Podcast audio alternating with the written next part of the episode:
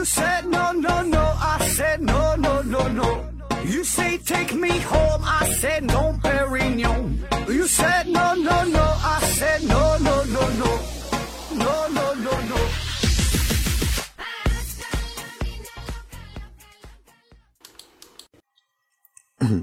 批评探索，不求果。欢迎您收听思考盒子，还是线上硬广啊？听咱节目送奖品，奖品呢现在一共有三样，一个呢是由美人茶公司提供的五大箱子茶叶，一个呢是由魅厨公司提供的五大箱子香辣牛肉酱，还有一个是 KK 魔法画家公司提供的五大箱子油画棒和水彩笔。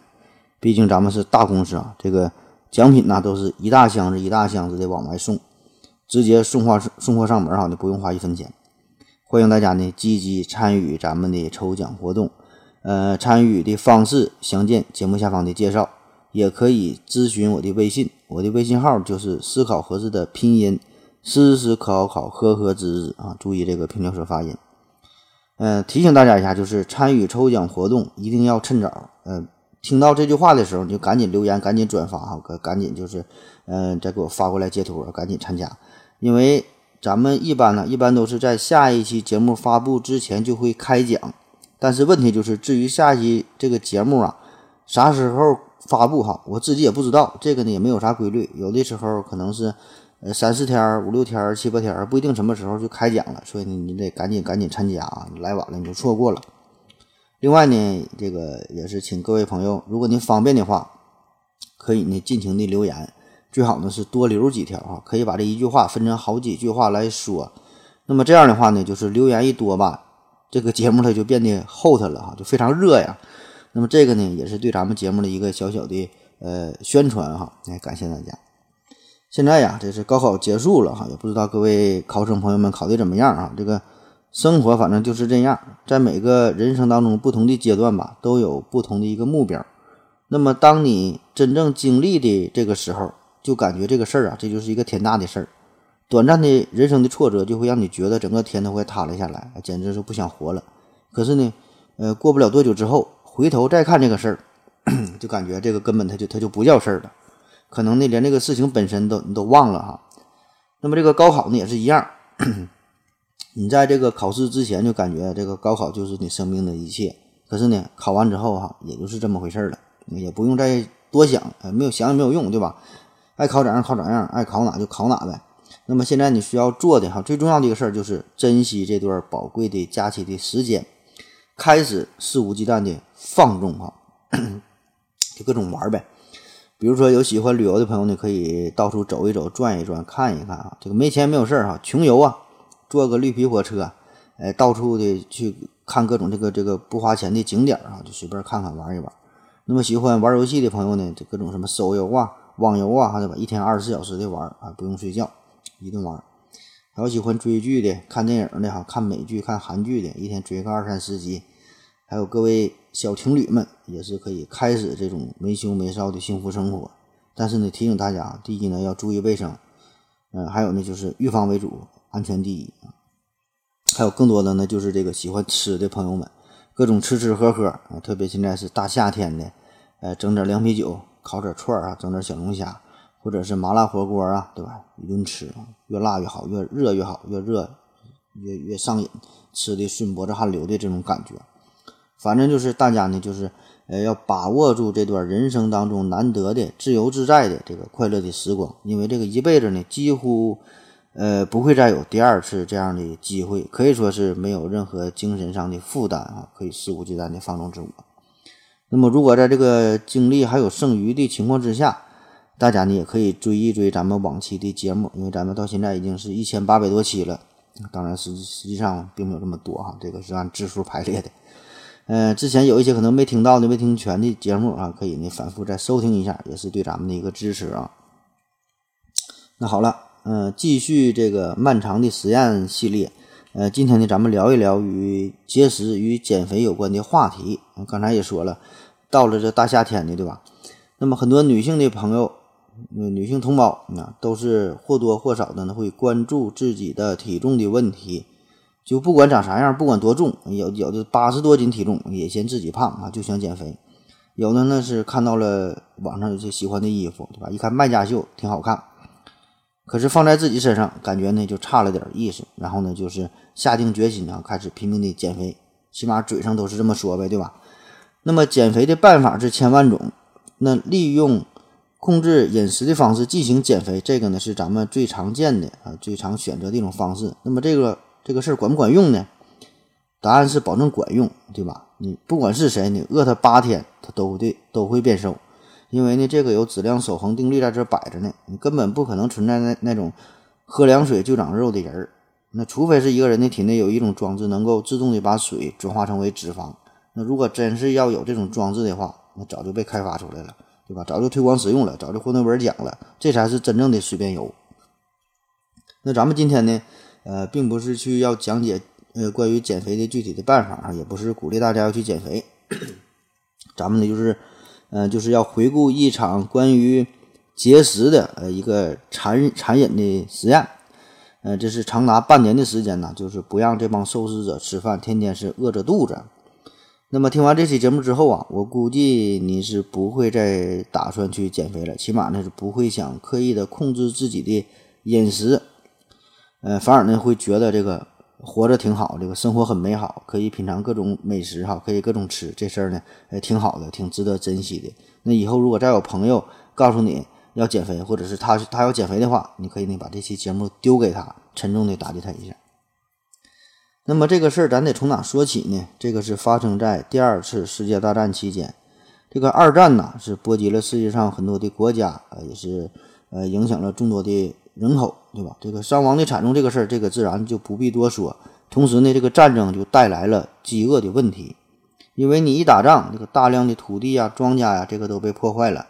然后适龄的人群，主要就是这些青壮年呗，也都是纷纷的加入到了战争当中，只剩下一些老弱病残这些人从事呃农业生产活动。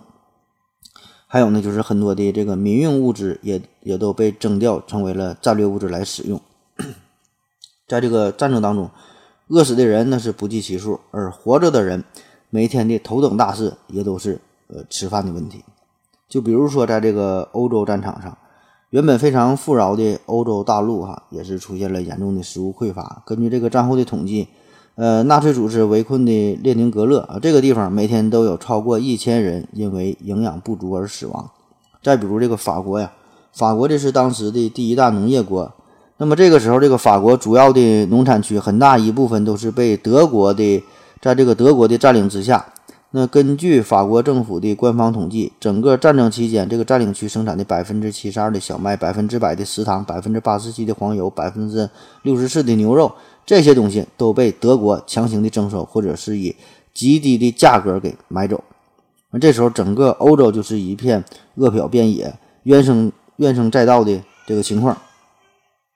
那面对这种情况怎么办，对吧？一方面呢，就是想尽快结束残忍的战争；另一方面呢，呃，也是想研究一下，找到一种方法，找到一种对策来处理关于饥饿的问题。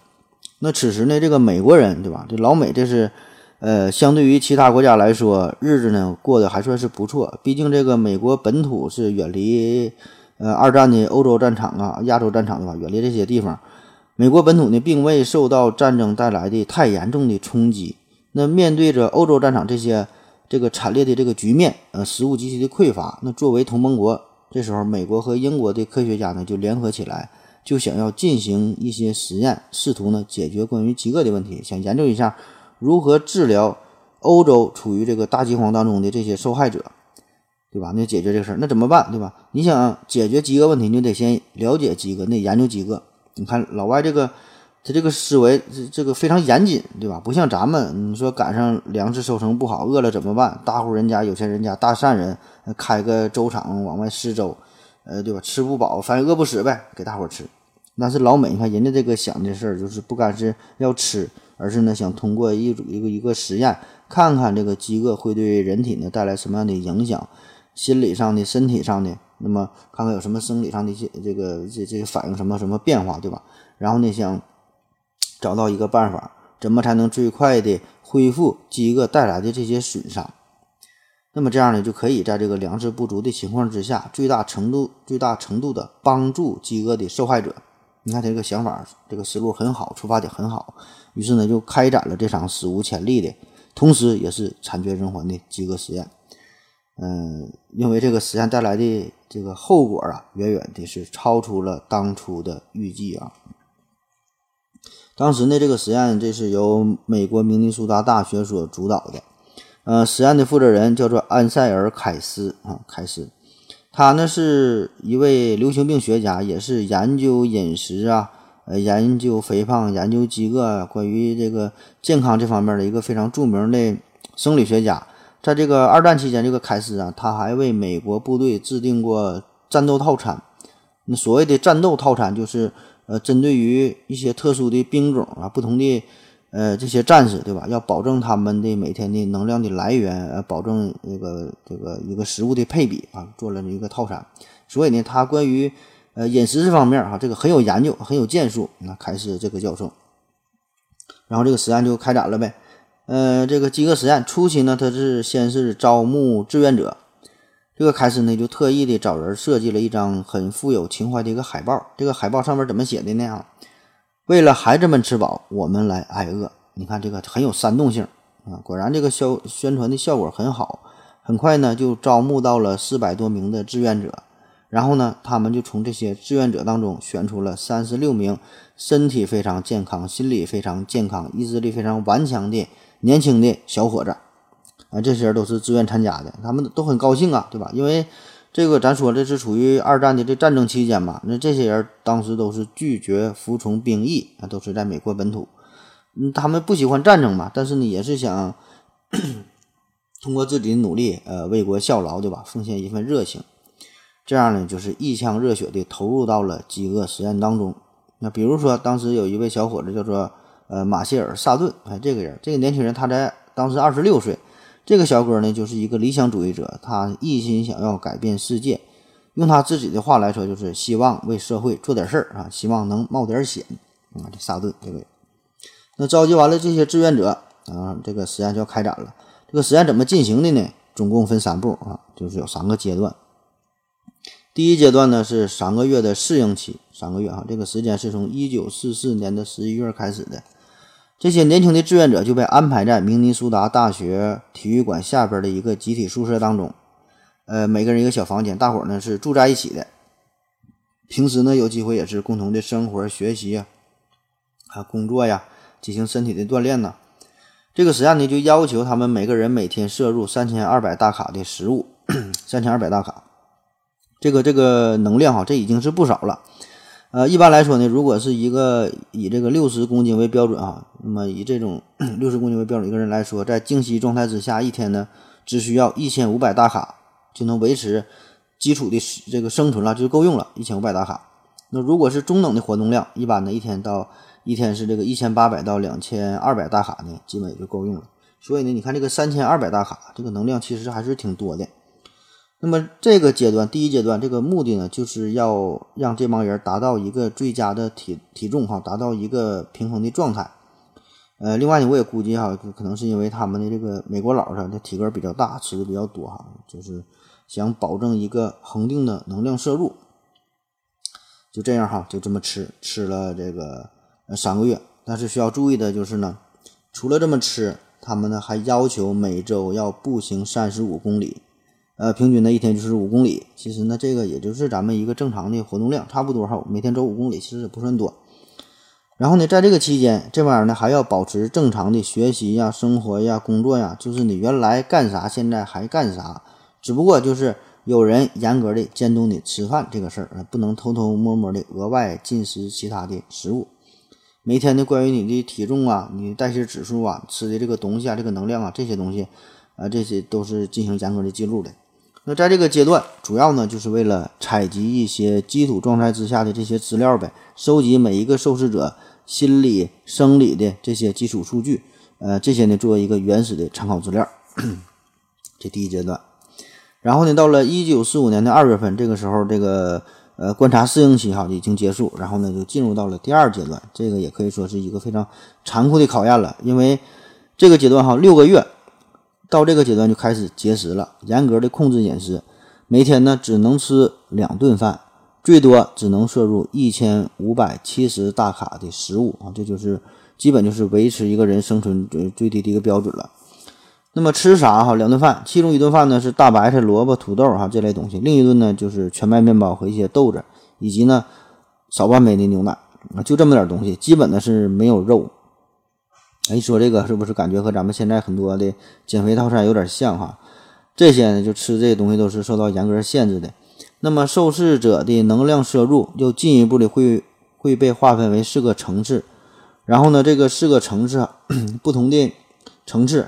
呃，这里边呢又细分为几个小组，呃，接受不同的蛋白质啊、维生素的补充。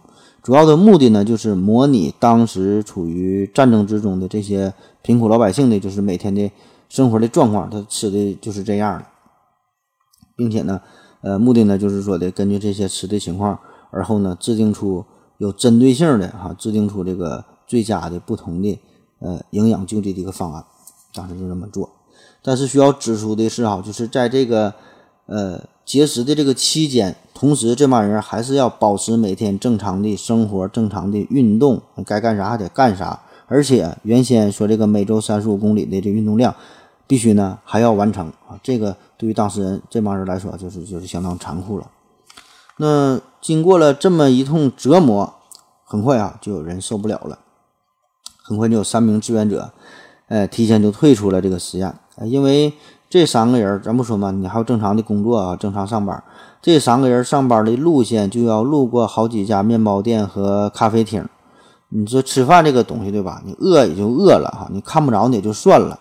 你正饿着，你还能看着啊，越看越馋。每次走过这间咖啡屋，忍不住就慢下了脚步，对吧？完全无法控制我自己啊，饿的是相当难受，对吧？很快这仨人就退出了。那剩下的这些人呢？呃，每天也都是挣扎着这么生存下去哈。此时已经不能叫生活了，只能叫生存呐。那这些饥饿的人们 很快就表现出了许多 异常的反应啊，比如说在这个生活方式上，大家呢都开始对食物产生了强烈的关注，每天也不干别的了。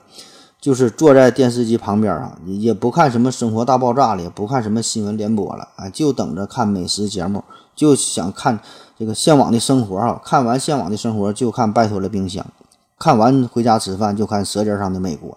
而且这个吃饭的过程跟以前相比也是有了很大的改变，就是会做出一系列与食物相关的很有仪式感的这个举动。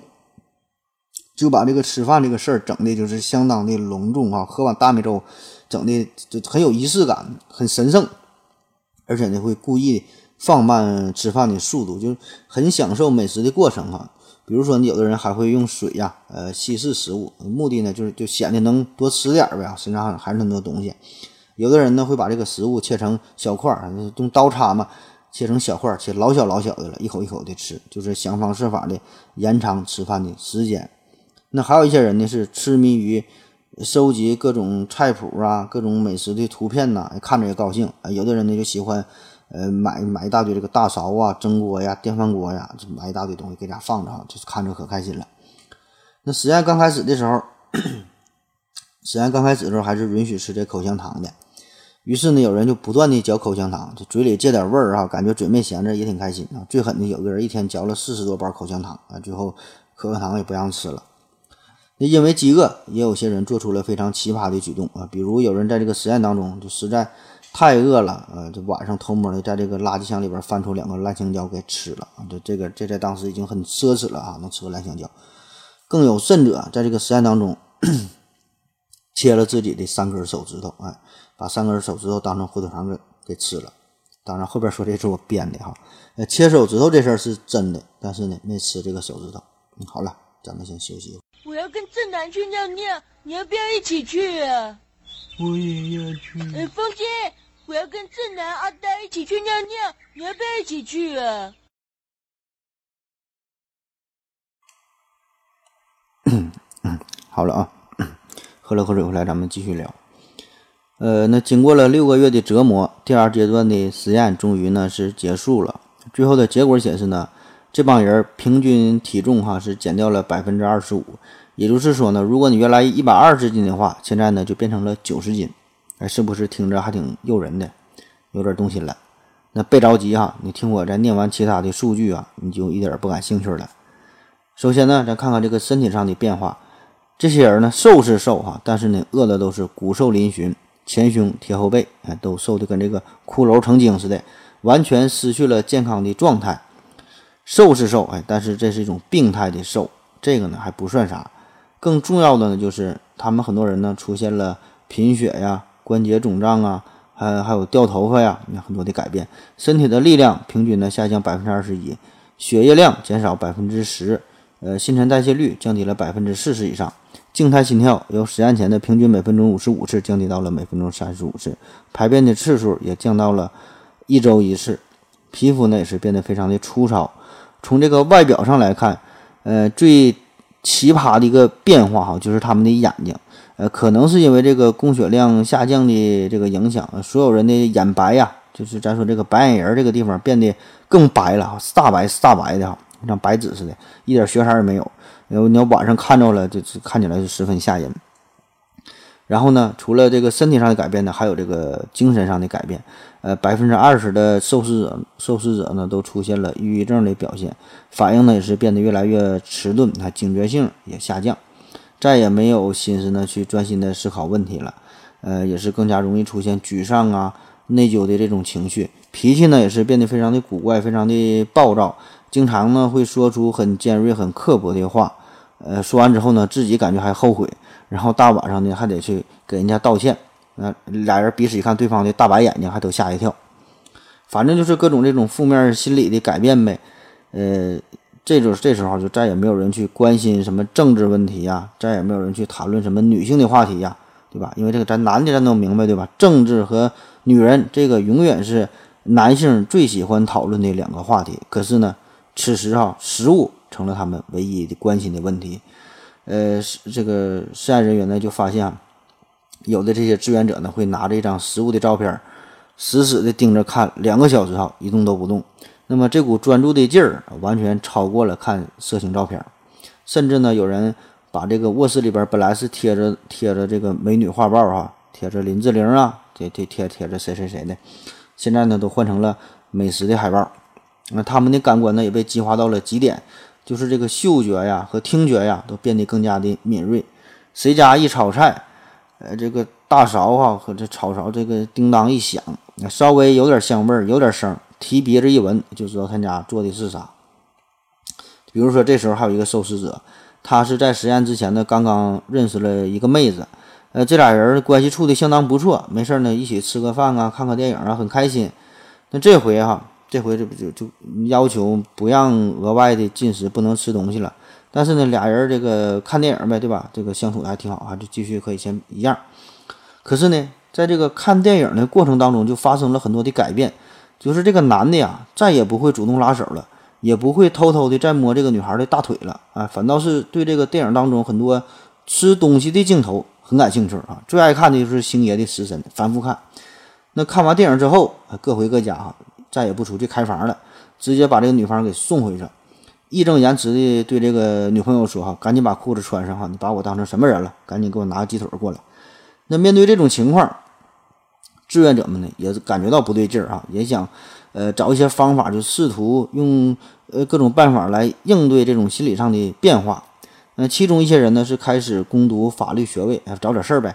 而这个前边说的那个二十六岁的这这个小伙子沙顿，他呢是开始学习哲学，开始学习宗教啊，企图呢靠这玩意儿来拯救自己的灵魂，拯救自己的胃。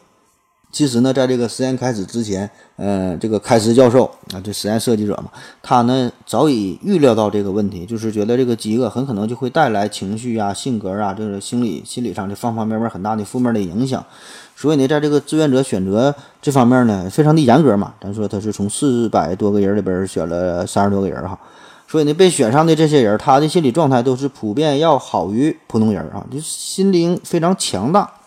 但是呢，在这个实验当中呢，这些人还是表现出了种种的心理的问题啊，各种呃非常敏感呐啊，是易易怒啊，脾气暴躁啊，焦虑啊，天天啃手指甲呀，对吧？过量的吸烟呐。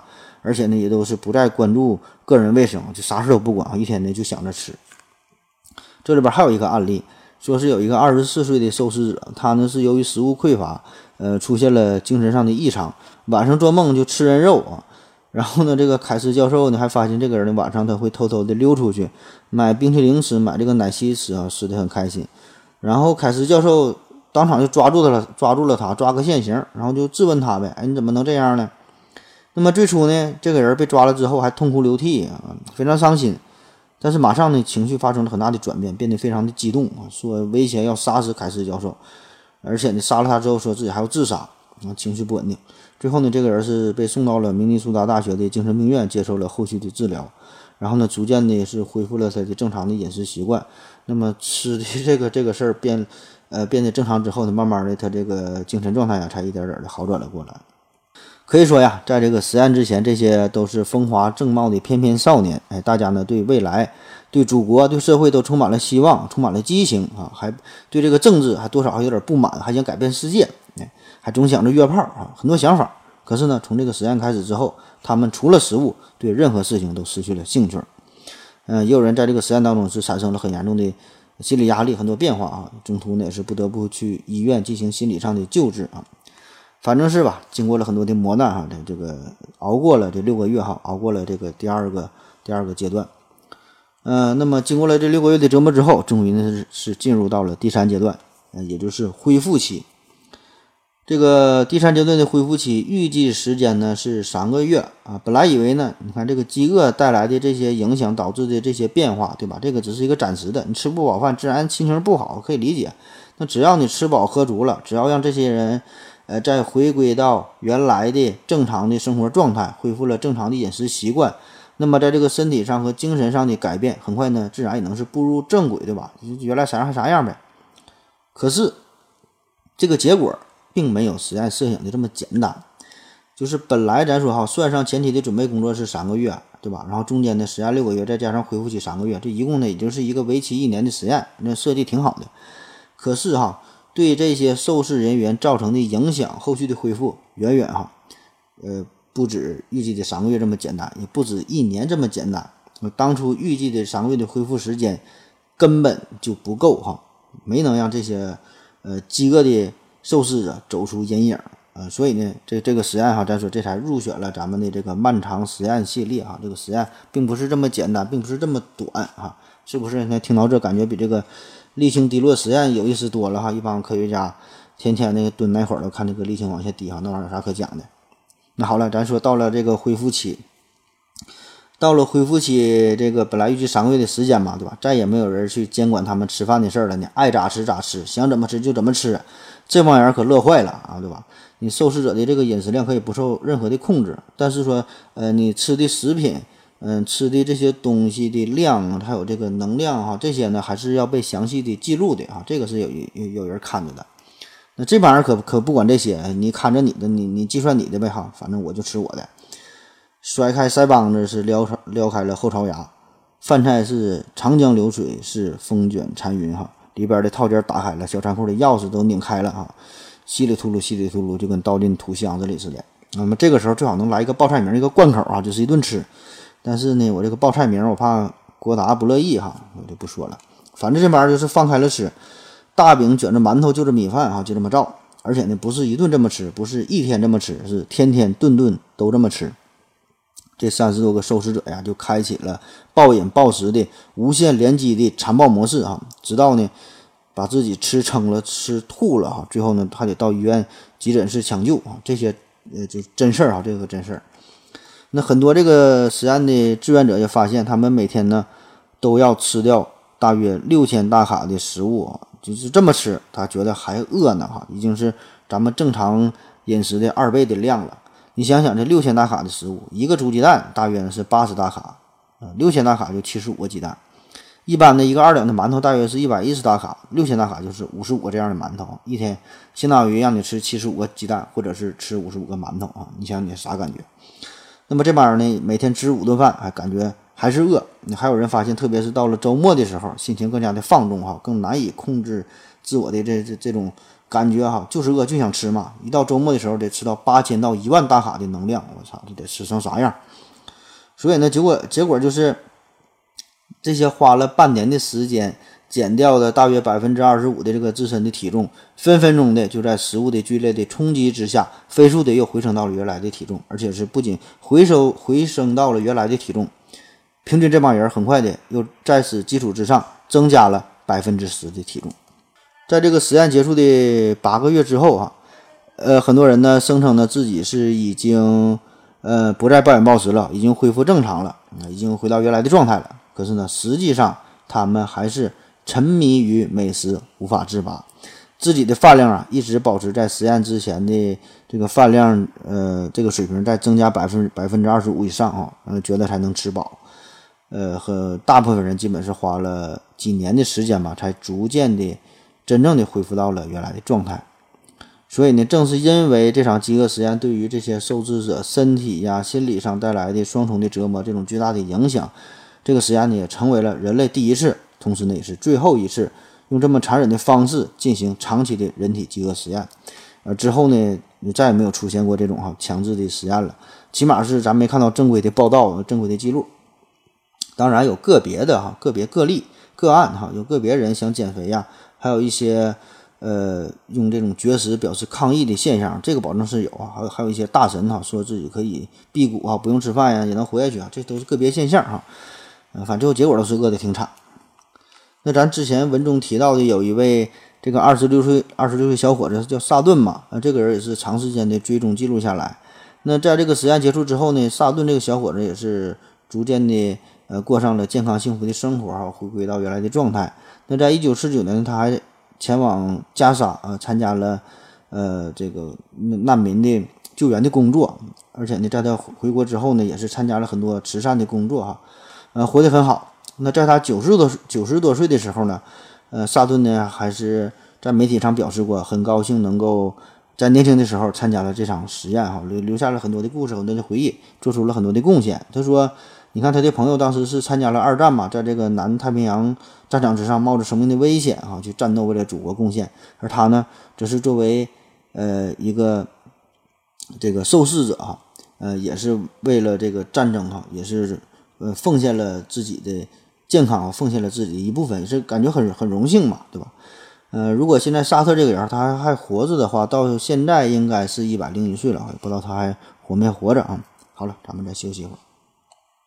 我要跟正南去尿尿，你要不要一起去啊？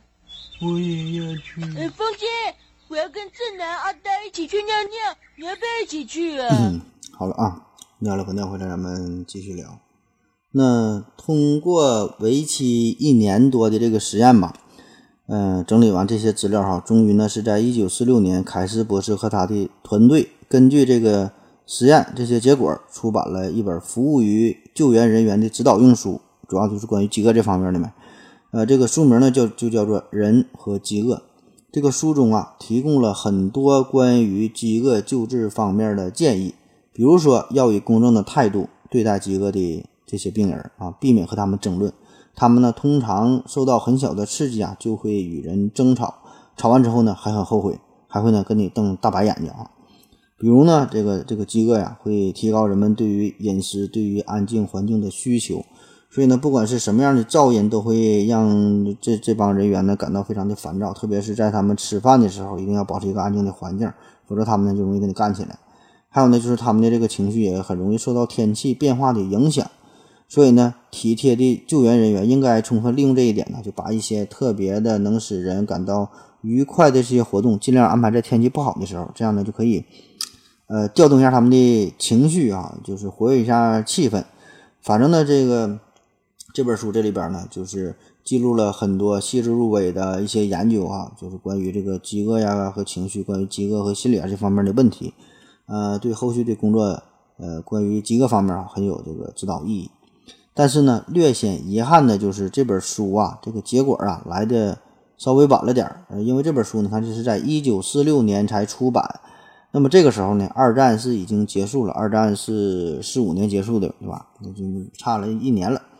那这时候，这个欧洲的这个大饥荒，哈，这这些难民，呃，已经无法享受到这个研究结果，因为这个欧洲各国这个时候呢，已经是开始了战后的重建工作。虽然呢，此时他们还没能完全的摆脱饥饿的困扰，可是好在就是这个战争已经结束了，对吧？战争结束了，人们呢就心存希望，也就知道只要通过自己不断的努力、不断的奋斗，这个日子就会越来越好，面包会有的，牛奶会有的。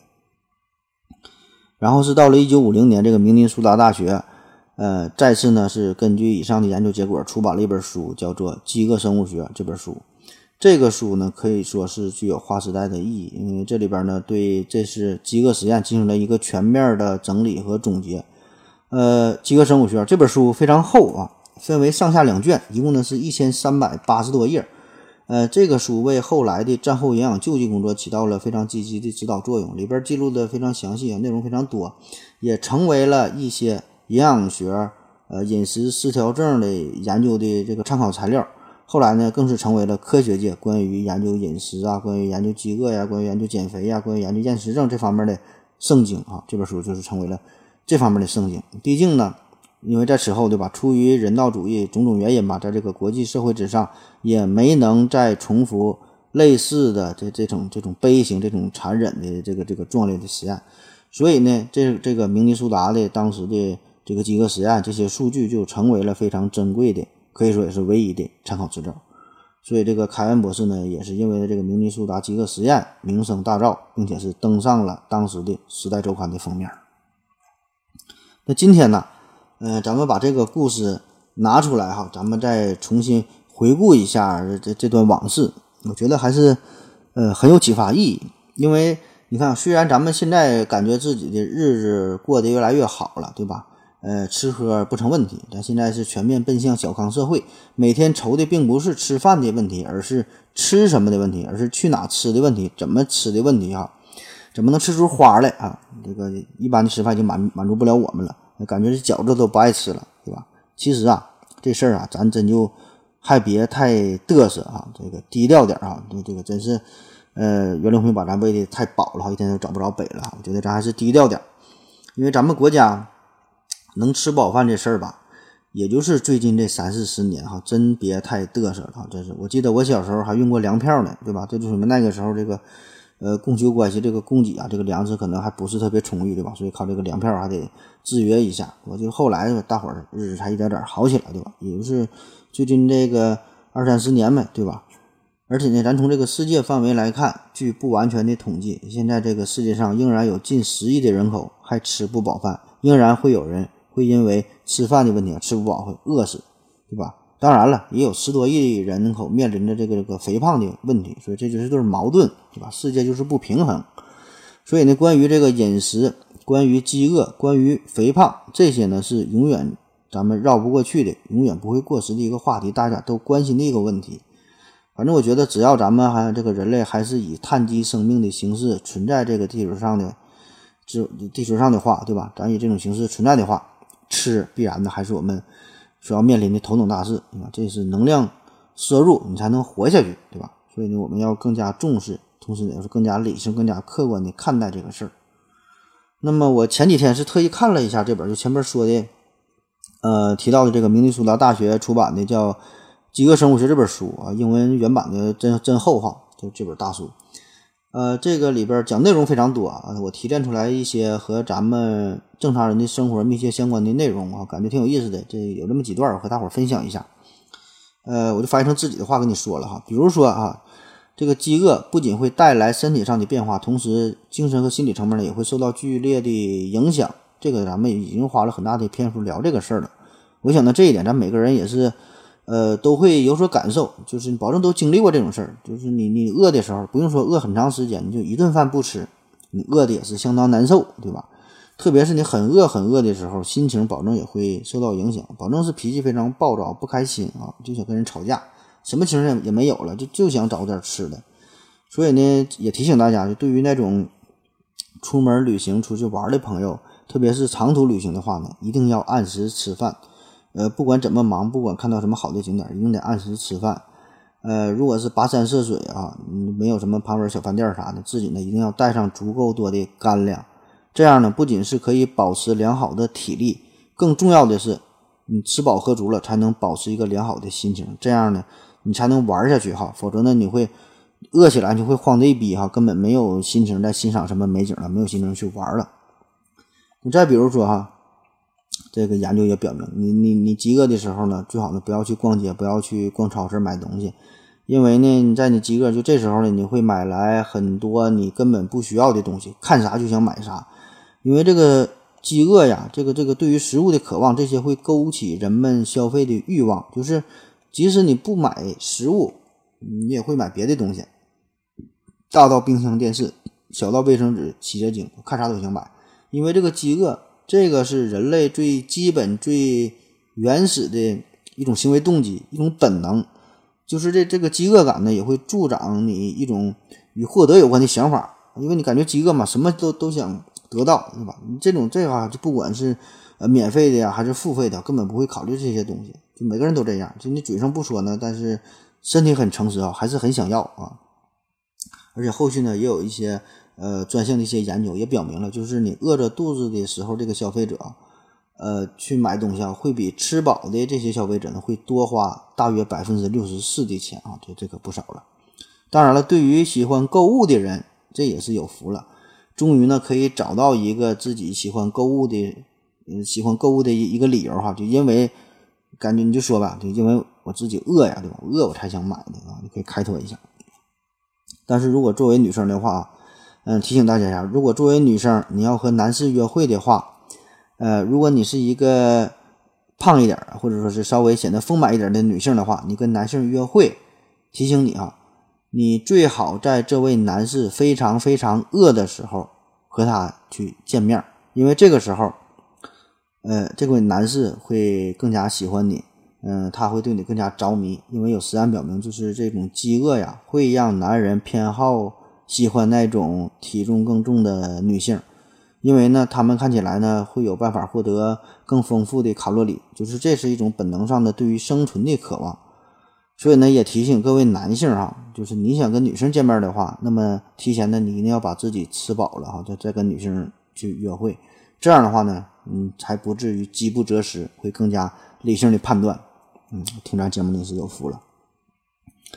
呃，再比如说还有关于减肥这个事儿啊，减肥，呃，减肥这个是引起咱们现代人普遍焦虑的一个非常重要的问题啊。这个减肥是一个热点的话题。那怎么减肥？方法老多了，对吧？控制饮食、运动啊，有蒸的，有甩的，有抖的，抽脂、嗑药啊，还有就中医针灸、穴位按摩啊，还有什么都不做，靠意念佛系减肥，老老多办法了。那啥叫减肥？减肥这个其实呢，就是一种。呃，想要打破一个一个平衡，对吧？就是要让这个呃热量的消耗大于摄入，这样你才能减肥。所以呢，一个人你可以通过减少热量的摄入实现减肥，也可以通过增加热量的消耗实现减肥。就不管是哪种减肥办法，你得讲理，对吧？保证是这两种方式之一，对吧？要么摄入的少了，要么消耗的多了，嗯，这样呢才能破坏这个平衡，对吧？你你你这个脂肪才能才才能消耗下去，对吧？就像你怎么才能变穷啊？你花的多，挣的少呗，很简单，对吧？就是这个理儿。而目前科学界比较认同的关于减肥的办法呢，就是这么几个大的方面：第一，饮食控制；第二，体育锻炼；第三呢，就是行为的改变。然后呢，还有药物的控制。药物控制就是吃一些抑制食欲的药，就就是你吃完这个药，看啥都不想了啊，看大肘子吃起丸子都不爱吃了。还有呢，最后一个呢，就是关于手术了。手术呢，就是对胃部进行胃切除啊、胃结扎一些手术，对吧？你这做完手术，你吃的少了，你你就你就不胖了呗。但是令人遗憾的就是说，即使这些呃很科学的办法吧，呃，最后呢，呃，这个减肥的效果哈也并不是特别好，很多呢也是以失败告终。那咱就说说哈，这个与咱今天有关的用饮食控制的办法减肥哈这个事儿。这个饮食控制，这个就是非常典型的减少热量的摄入的一个办法，对吧？保证是有效，对吧？你想通过饮食控制达到减肥，很常见，也确实可以在短时间内奏效。你减个二三十斤都有可能啊，确实有可能。问题就是呢，这种办法会带来严重的副作用啊，既是对心理上的摧残，也是对呃心理上的一个影响啊，既是对生生理上的影响，也是对心理上的影响。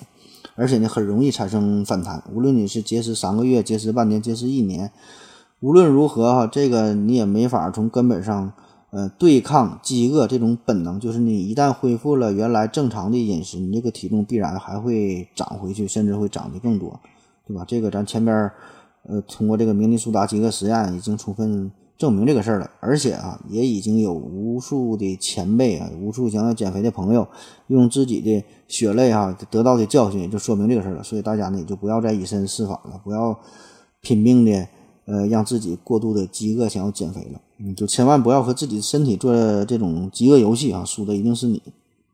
你看这个人类这是通过千百万年的进化啊，这么一点一点点的哈。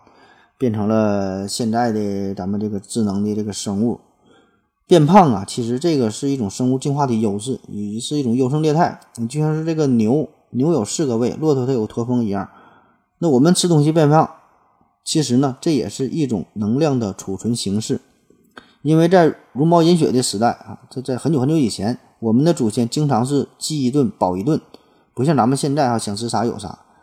所以呢。对于他们来说，那时候你一吃就胖，这个可以说是一个超级技能。你能吃多少就吃多少，尽量多吃点儿，然后呢，把这些东西转化成为脂肪，这个是在你身体里的。所以你在你饥饿的时候，在那两天吃不上饭的时候，在你需要的时候，这些脂肪可以分解，可以再顶上一阵儿，让你的生命延续下去，不至于很快饿死。如果真的就是吃啥都不放，吃啥马上拉啥，你就保持一百斤体重，吃啥拉啥，吃啥拉啥。那么这样的话呢，非常危险，对吧？嗯，对于原始人来说，你这个就要命的，很快就会就会被大自然所淘汰了。所以你这个减肥是在干啥？这实际上就是你在和进化本身做斗争，对吧？因为我们能吃饱才是这几十年也就几百年的事儿，而饥饿这个是几十万年、上百万年的事儿。所以，你你你这种较量，这个难度是可想而知。你想违背这个进化的规律啊，你不太可能。所以大多数人减肥最终都是以失败告终，这个事儿也是在情理之中的。所以这个节食哈，控制饮食这个事儿不会让你无止境的瘦下去，正常的饮食呢也不会让你的体重无止境的增长下去。咱说就正常吃饭的话啊，因为这个人体呢，它也有一个天然的防御的机制。就是让你这个体重啊，会在一个合理的一个自然的区间的上下波动，其实就跟这个体温也差不多。无论你怎么变化啊，上下它是一个有一个小幅小幅度的波动，但是呢会围绕一个中心，嗯，会向着一个在一个合适的范围之内进行调节。就每个人的体重都有一个天然的设定值，这个数值不一样哈，这个数值呢也会受到遗传呐，受到生活的一些影响。而且呢，这个数值呢，往往不是你认为的理想的体重，可能呢会比你的体重呢会多一些，但是没有办法，你你的身体自然状态就是会在这个呃天生这个数值的附近进行波动哈，这个你你也改变不了啊，不是你愿意不愿意的，不是你能控制的。所以呢，在正常生活情况之下，一个人的体重就会围绕这个设定点波动嘛，对吧？呃。这个波动的幅度大约呢就是五到十斤左右，所以呢你就得接受这个事儿哈，你满不满意啊？它就是这样的。所以呢，呃，有些女生总想把自己的身材变成杂志封面上模特的那种风那那种身材哈，把这个作为一个奋斗的目标，这个我感觉就纯属是自己和自己过不去了。当然了，对于那些体重严重超标的朋友啊，三百八十多斤对吧？四百六十多斤啊，七百二十多斤。嗯，这个时候减肥还是很有必要的，因为呢，呃，这不仅是肥胖的事儿了，这个也是很严，也会严重的影响你的健康，对吧？全事儿都费劲，对吧？这个时候保证是需要减，呃，但是怎么减，这个也不是单纯靠食物控制就能成功的，这个就得咨询专业的、正规的一些医疗机构了。每天吃多少东西啊？多少运动量啊？呃，活动多长时间呐？对吧？是不是需要给这个胃做个手术啊？对吧？这个就得咨询专业机构、专业的人士了。但是你记住哈，不管怎么减，记住一点就是你减的快，长的保证也快。所以你，有很多减肥店都是敢于打出这种短期减肥的这种口号、这种宣传的噱头，号称一个月见效、二十一天减肥啊等等。那一方面，如果就是这个你减肥不成功啊，也无所谓，对吧？因为人家总能找出很多的理由。你减肥这个事儿。你就得靠自己，对吧？人家是提供一个方案，给你制定一个计划，但是你偷吃个蛋糕啊，呃，偷吃个雪糕啊，对吧？偷喝一瓶饮料啊，对吧？人家人家总能给你找出理由，你也说不过人家。另外一方面呢，就是你真的减肥成功了，那你也不用高兴的太早，因为呢过不了多久之后你还得胖回去。嗯，那么你胖回去之后，这时候你多半呢会责怪自己不争气啊，感觉自己没有控制好，然后呢又乖乖的再次落入商家的减肥的陷阱，成为了他一个铁杆的回头客，就是减了胖胖了减，减了胖胖了减啊，就是这么周而复始的循环。你挣那点钱，要么就是买好吃的了，要么就是乖乖的交给减肥店了。所以呢，听完今天的节目你就明白了哈，减肥这事儿哈，就怎么变胖这个事儿，真是不怪你啊，这就是一种生物学上的一个一个本能，这就是进化的规律。想减肥可以啊，你也得遵照客观的规律进行才行。这个就是一场持久战，你一个月减十斤，下个月保证就是长二十斤啊，这玩意儿有鸡毛用啊，对吧？也不知道您各位是否看过，呃，前两年有一个印度的电影很有名，叫做《摔跤吧，爸爸》啊，这个阿米尔汗的。那为了拍好这部电影，阿米尔汗是他要扮演从青年到中年啊，就不同阶段。那为了达到真实的效果，就阿米尔汗他是不用替身，也没有用什么道具化妆啊，也没有用什么电脑合成的这这这个手段，而是呢，真的给自己进行增肥，就是给自己呃增重长了五十多斤，然后呢，再花大约五个月的时间又减重五五十多斤，就变成原来的这个效果，呃，练成了一个摔跤运动员非常健美的这个身材。这个体脂这个指数哈，最高呢是达到了百分之三十七哈，呃，最健壮的时候呢是减到了百分之九点六，你变化很大。所以你看减肥这个事儿，你说难吗？对吧？其实也不难，只要你想做，保证能做到。只要你有一个强大的目标，坚持下去，你保证能做到。你看这个阿米尔汗，他就是他拍戏的时候，拍这电影的时候是先拍自己胖了之后的戏，然后再拍瘦下来的戏。他为什么这么拍？他自己也半开玩笑地说：“就是如果我要是先拍瘦着的时候这个戏，然后再拍胖的戏，那电影就拍完了，对吧？那我也没有啥动力再往回减了。所以你必须是先拍胖的，再拍瘦的。那当然，人也可能也是谦虚，就这么说一下。那么除了目标之后，目标之外，更重要的一点呢，就是在减下去之后要保持健美的身材，维持下去，这个才是最最重要的，这个才叫减肥。”你瞬间减下去，这不叫减肥啊！维持下去，起码得坚持两年、三年、五年，这个才叫减肥。那话又说回来了哈，现在又到了夏天，说这个很多爱美的女同胞们哈，想减肥，想穿的美美哒啊，这个心情完全可以理解，对吧？大伙儿呢都喜欢美，都喜欢穿短裙，都喜欢穿漂亮的，啊，男生也喜欢，对吧？那么确实可以通过适当的调整自己的饮食结构来达到瘦身的目的，确实可以做到。当然了，这个就是说，咱说了，瘦一天算一天呗。夏天很短暂，嗯，保持一个良好的身材，在这个夏天穿上漂亮的衣服很好。等到冬天穿羽绒服了，胖了再说哈，反正也看不出来了，那就不管了啊，坚持一天算一天。那对于这种情况，嗯，也是需要提醒大家一下，这个控制饮食并不等于完全节食，并不等于完全不吃饭，你把自己饿坏了，这个得不偿失了。而是呢。吃一些相对于低脂肪的、低糖的饮食，对吧？吃的更加健康，吃的更加营养，嗯，吃七分饱，对吧？这这个就合理的控制，然后呢，改变一些不合理的，对吧？一些呃不太好的饮食习惯，吃什么油炸的呀，对吧？很油腻的呀，烧烤啊，对吧？红烧肉啊，大肘子啊，对吧？含糖的饮料啊，甜食啊，夜宵这些东西该控制，确实需要控制，的确很有。积极的意义，就不管是减肥这个事儿，对吧？对于整个身体来说，对于健康来说，这确实也有好处。至于像广告宣传的那些东西，嗯，什么什么瞬间减肥，这个你就不要抱有任何希望了。不管他吹的怎么天花乱坠啊，最终呢还得靠自己，还得是管住你的嘴啊，迈开你的腿。说别的全是扯犊子。当然了，如果你是那种一天不吃肉就很难受哈，你属于这种人的话啊，那还减鸡毛肥哈，就怎么开心怎么来吧啊，你就你就照吧哈，反正是。哎，嗯，别人不说，说我自己，我就属于那种，呃，各种不健康的饮食习惯啊。虽然作为一名医生，呃，对于吃啊，对于健康啊这方面多少还是了解一点，但是没办法啊，就就是控制不住我自己呀，对吧？烧烤啊，油炸呀，特别爱吃烫的东西，这些东西呢都是公认的比较高危的致癌食物，他没办法就是爱吃，对吧？还有呢，我特别爱吃烧烤的、烤糊的、烤焦的这这种东西。然后呢，再加上冰啤酒，还有这个特别辣的食物啊，这些都是对胃肠道很不好啊。但没办法，就是爱吃。还有呢，还吃那种爱吃特别口重的，吃这个咸盐呢，就跟不要钱似的，齁咸齁咸，就爱吃这些东西。但是呢，这些东西也是对心脑血管不好，也是有实验证明的。那但没办法，就是爱吃啊。那在这吃点海鲜呐，喝点火锅汤啊，对吧？说这玩意儿都容易特容易得痛风，没办法，就爱吃啊，对吧？还得吃点膨化的小食品呐，泡方便面呐。反正我也管不了那么多了，对吧？这玩意儿就是看你个人的选择，道理呢大家都明白，对吧？现在上网一查，很多资料都有，对吧？你这个不成啥问题，对吧？你你你你想干，你想长寿，对吧？没有啥秘诀，很简单，几条都能做到了。早睡早起，清淡饮食，呃，什么什么运动，对吧？这些谁都明白，照着做也就 OK 了。但是至于你愿不愿意去做，能不能去做哈，能不能坚持下去，这个呢就由你个人决定了。别人说啥没有用，这个人世间。